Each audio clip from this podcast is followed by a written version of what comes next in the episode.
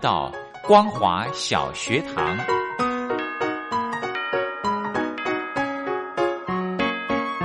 让我们一起学习，一起分享光华小学堂。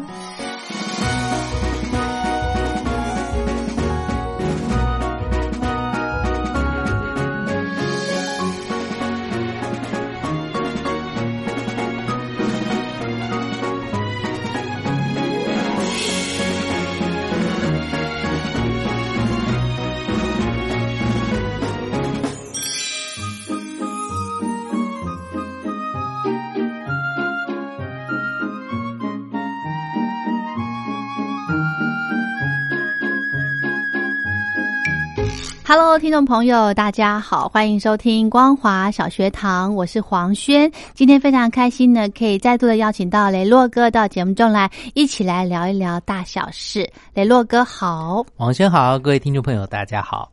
今天呢，我们想跟着，应该是说，我想跟大家一起来聊一些。正能量的事情哦，正能量。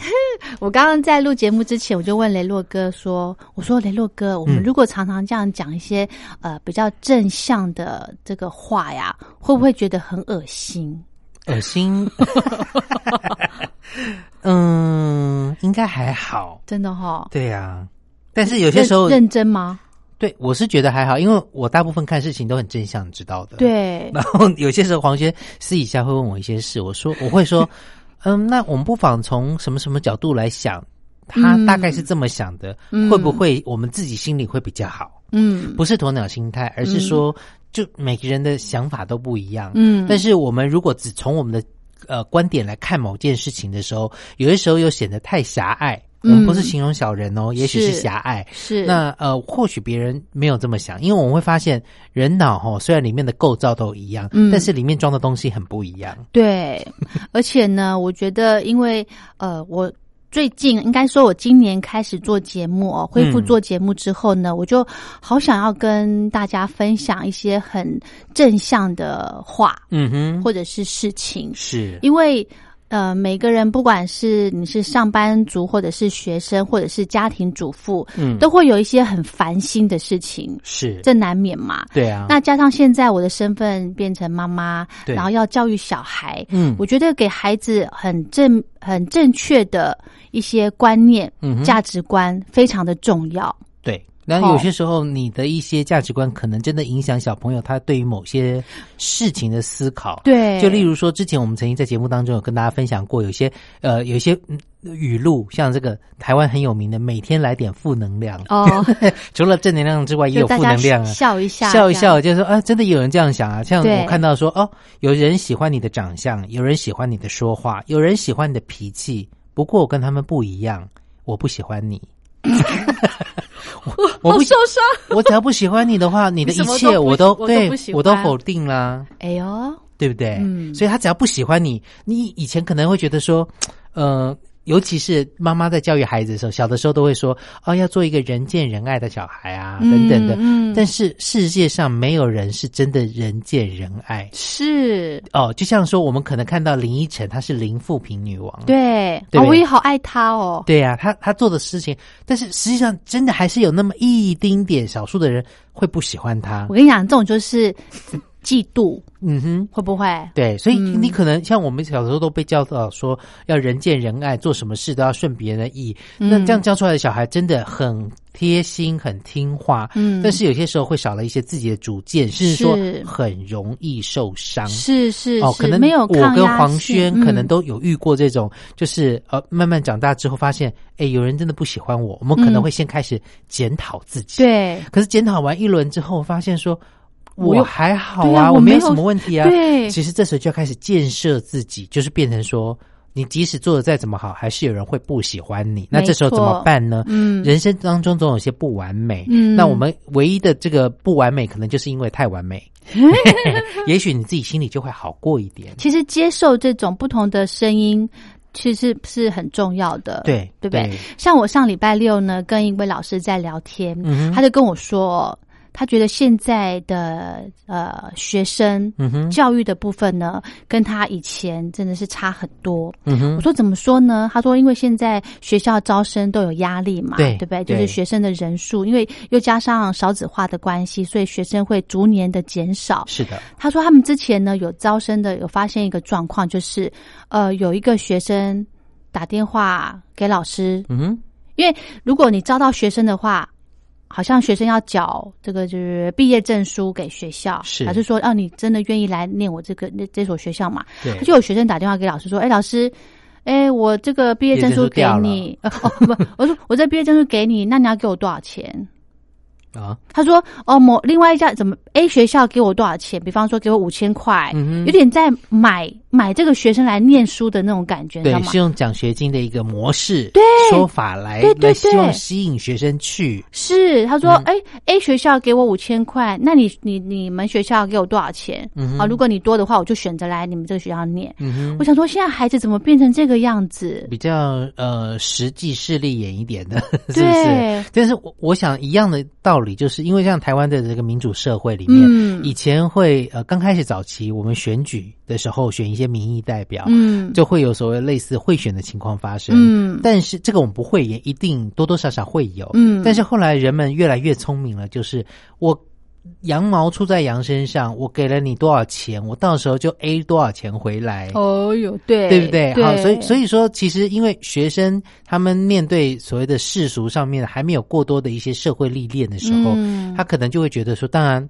呃，哪里有利益多往哪里去。他是，但是他没有想到后面的就是，当他给了你多少钱之后，他在教学品质上面会不会打折扣呢？或者说，在等等等等的一些事情上面，会不会必须要符合成本？要不然学校总是会倒的。是啊，没有人是在开慈善事业的，是啊那合理的利润是必须的，那就变成说嗯，他为了要给你这些钱，吸引你来上学，所以可能在某些品质上面会不会打折扣呢？你要想到的是背面这层事情的含义。嗯嗯哦，我那时候听到，我就觉得哇，怎么现在的孩子的一个价值观嗯哼，偏的好明显哦。对，哦，以前我们小时候在求学的时候，就是真的很对老师很尊重，嗯。然后对呃，就是巴不得说好好的可以考上一所大学啊，好好的念书。是，现在不是诶、嗯现在有点反过来，就是学校要求学生，嗯，对，哦，就是因为好像有一个比例吧，如果你招生的人数不到，嗯，那个学校就会被停停停办，对不对对？对对对，像今年台北市有一个学校改名称了，本来是一个高职，哦，呃，这个演员杨景华也是那边的嗯。毕业的学生，现在改成了另外一个学校，是双语的学校，嗯。但是只招到了这个一名学生。啊，全校只招到一名学生，在开玩笑吗？是真的。那他们怎么这怎么办啊？对啊，在后续还在观察当中。就是说，其实现在的这个呃，很多的学校很聪明啦，他们可能用一些方法，当嗯然少子化逐年减少，换一个学校名称，有很多学校换名字嘛，哦，换成比较好听的名字或比较吸引人的名字。是，但是有没有办法实际上招收到这么多的学生？最后还是真的还是呃，必须看实力了。嗯，对真的好。我们今天呢，想在节目跟大家一起来正能量一下，好了，好不好？嗯好因为现在呢，真的每个人社会现在疫情的关系，大家呃，就是很其实有时候会心浮气躁，是，对不对？那我想说，我们透过节目来跟大家来聊一聊，呃，怎么样的来呃激励自己，好了，让自己可以想法比较正向一点哦。嗯，好，那今天呢，想跟大家聊的这个主题就是口德决定运势。聪明的人，他绝对不会说这十种话。哦，这个说话这件事情很重要呢哎，祸从口出，对不对？对有些时候多说多错，少说少错，嗯但是不说不一定代表不错。有些时候不说的话，反而也也会惹来很多的灾祸。是，嗯雷洛哥，我请问你，嗯你觉得一个人的口才好，嗯，他是不是就是一帆风顺？不一定哎、哦真的吗？才好的话，他如果没有口德，说出来的东西是会刺伤人的话，不好。就例如说，我们常常会发现，有一些人他可能在学习一些宗教上的东西的时候，你会发现他规劝你的时候，他不是说哦，我们要多做好事啊，多说好话啦等等的，他反而是说你这样做的话，你就会下地狱啦，怎么样怎么样的时候，你会发现他可能读进去、念进去得到的东西是 OK 的，嗯。是正向的，对。可是他吐出来的东西却是伤害人的，对。对，那时候其实他的即使再有怎么样的好口才，，对，但是我们觉得他没有好的口德，也是哦。枉然的，反而是让自己更扣分的。哦，所以他应该要把它修修饰一下嘛。对对对对对，哦，OK，好。那刚刚讲到说有十种嗯，话，如果你是聪明的人的话呢，就绝对不能说哟。我们先休息一下，下个阶段呢，我们请雷洛哥来跟大家介绍。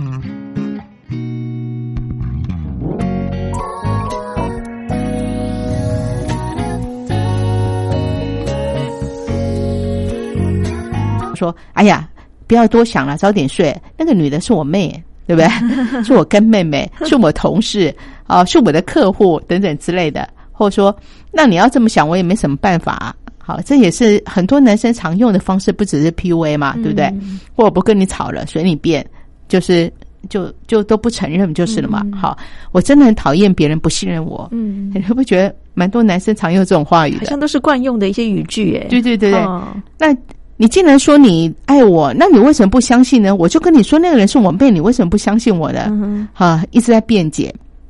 好，你别闹了，真的没有吗？你还你你说什么是什么呢？然后呢，你还那你还要想怎么样？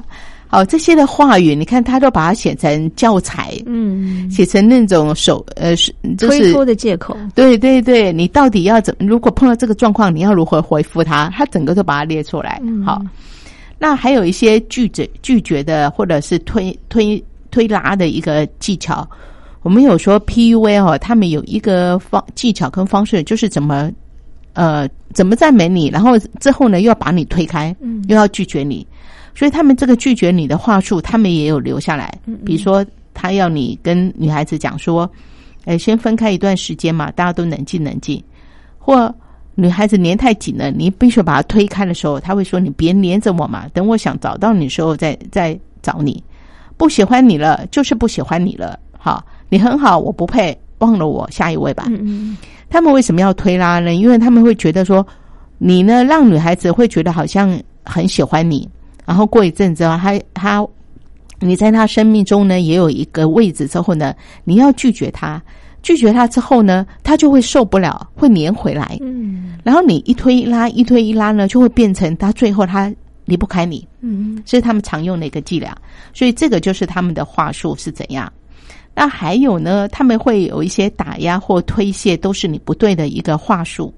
好，比如说呢，他本来是他追你，对不对？后来呢，他就会用一些话术混淆你的脑袋。他会说：“我有逼你了吗？不都是你自愿的吗？”嗯，好像把责任推给别人了哦，这女孩子听了会很生气的。对，嘿，我会觉得叉叉叉的，对不对？男孩子怎么会这样说？好，他会说很不要脸的，会说不都是你主动的吗？我什么都没做啊。嗯，然后你就气得要死，怎么这个切的那么干净啊？是都是你要分手啊，又不是我说的，你就会很生气。翻脸跟翻书一样快哈，对，这是他们使用的伎俩，嗯就是要有一种呃拒绝你的方式。好，嘿啊，是你要这样想，我也没办法。生气了，你生气啦，那你干嘛又来找我？嗯男女两个吵架不是常这样吗？有时候吵架你来找我，有时候吵架我来找你，对不对？然后两个如果磨合得了，他愿意妥协，愿意沟通，为了爱，我们还可以继续在一起。嗯可是呢，他会在这个时间呢，故意踩你一脚。嗯好，那你来找我干嘛？好，不是你主动的吗？好，又来损你啊！我要了，为了维维持他在两个关系里面的高高位，嗯，这就是他使用的方式。是然后呢，他还会最后他会使用什么方式呢？他可能会用一些自贬或被动攻击的好方式，比如说他很烂，对不对？被你发现了，然后他就那边甩甩烂，说我又没说过我是个好人，好啊，你那么好啊，我本来就不好啊，那我就我我就当做是不好就好啦。好，比如说女孩子可能发现她什么样的事迹，然后她开始就摆烂，哈，然后你看不懂吗？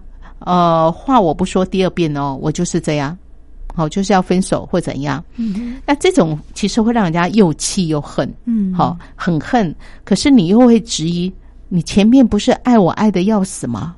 为什么你现在却翻脸不认人，造成那个两极，它两极的对立？嗯所以你跟这些受过 PU 的人呢交手的话，你会很辛苦，而且你会一直越陷越深。嗯嗯为什么会越陷越深？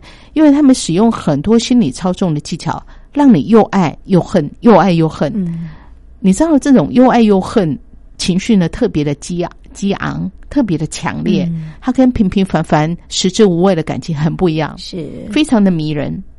因为又爱又恨嘛，对，然后你又不确定他完全恨你，过一阵子他可能又回来，像个哈巴狗一样，嗯。然后可能不要你的时候，甩你的时候，又又极端的不得了。对，就翻脸跟翻书一样快哈，对，所以非常的强，烈，非常的吸引人，所以冷叫做致命。情。对，致命的吸引力。真的，嗯可是我觉得，呃，聪明的女生哈，应该要认清这样的一点，就是说，两情相悦的时候呢，我们可以好好的经营。但如果说对方不是那么样的真心想要跟你相处，他只是用一些话术、用一些骗术来想要骗到你的话呢，那宁可我们就得要这个当机立断哈，舍弃这样的一段感情。不容易啦，对，但是、就是说，我们自己要有先有一个冷静思考的一个模式了，千万不要把自己感情放得太快哈。嗯对，这就是刚刚说男性的 PUA 常用的一些话术，有这样的一些模式哈。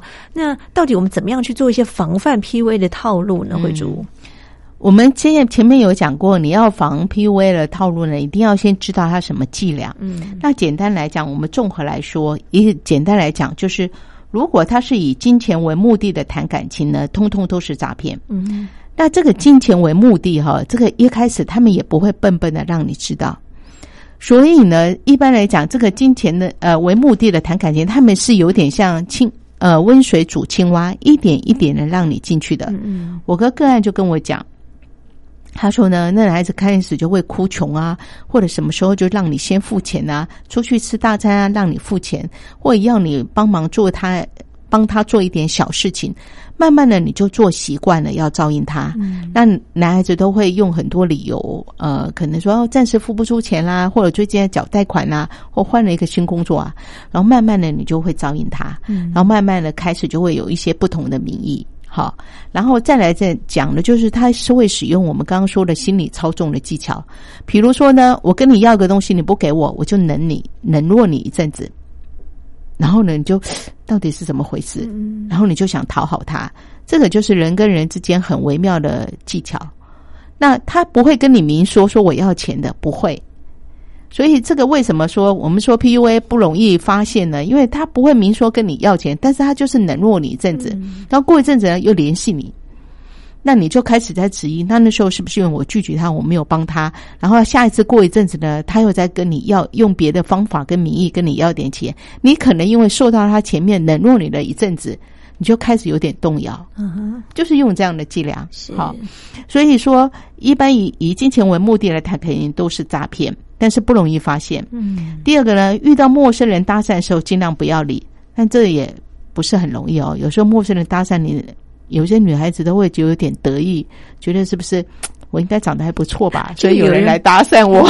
称赞你两句，你就觉得好像那个整个尾巴都翘起来了。对对嗯，然后第三个呢，网恋有风险，没有见面的话不要给钱啊，嗯这个大家也知道。可是实际上我我接触很多个案还不容易，嗯为什么？因为两个人在网恋开始就越谈越越越好，然后这呃不仅照三餐，一天把打 N 通电话给你。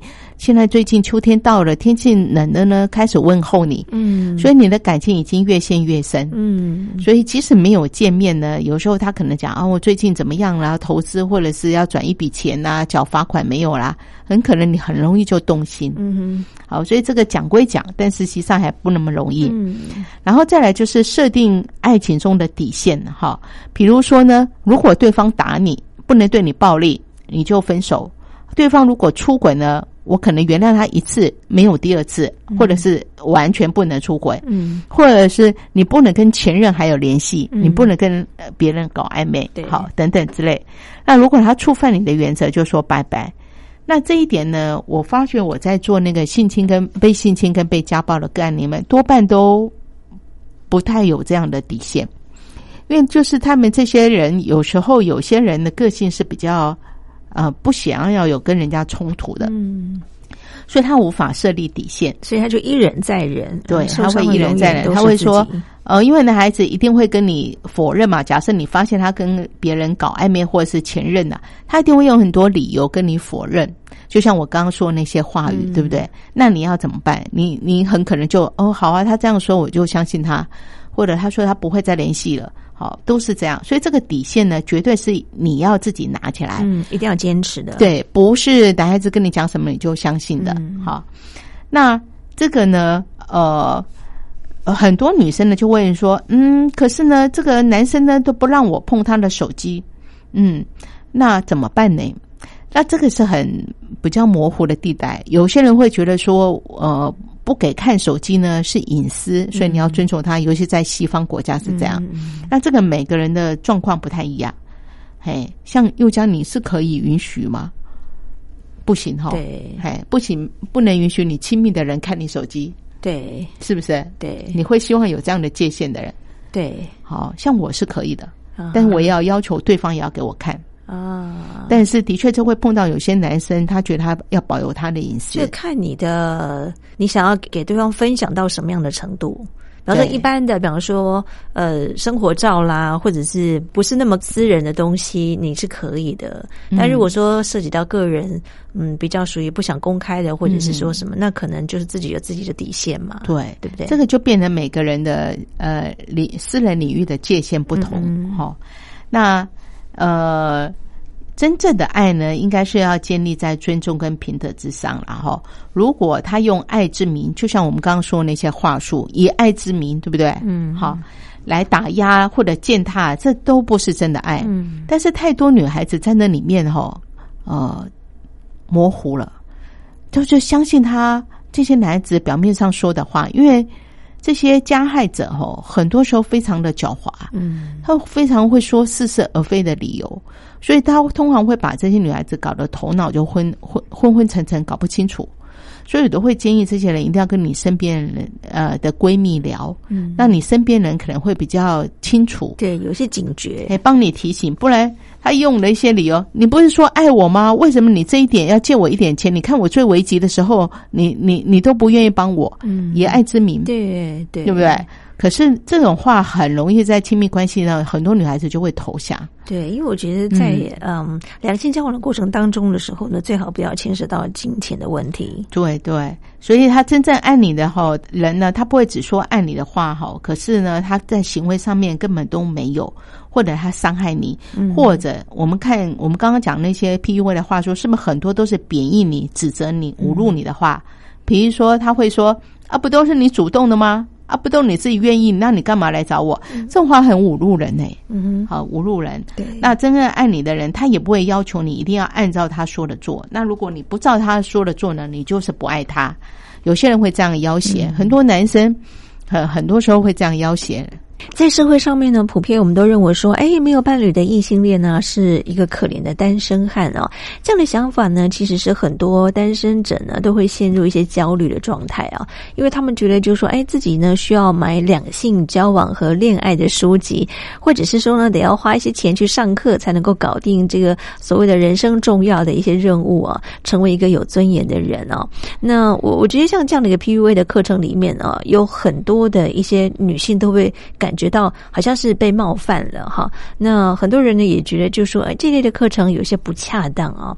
所以呢，按照这样的一个攻略把妹的问题，到底有哪一些呢？会主嗯，他们为什么有问题啊？我们一般来讲说，哎，你教那些单身狗啊，可怜单身狗，然后他们呃能够利用这样的技术，然后交往到女孩子，不是很好吗？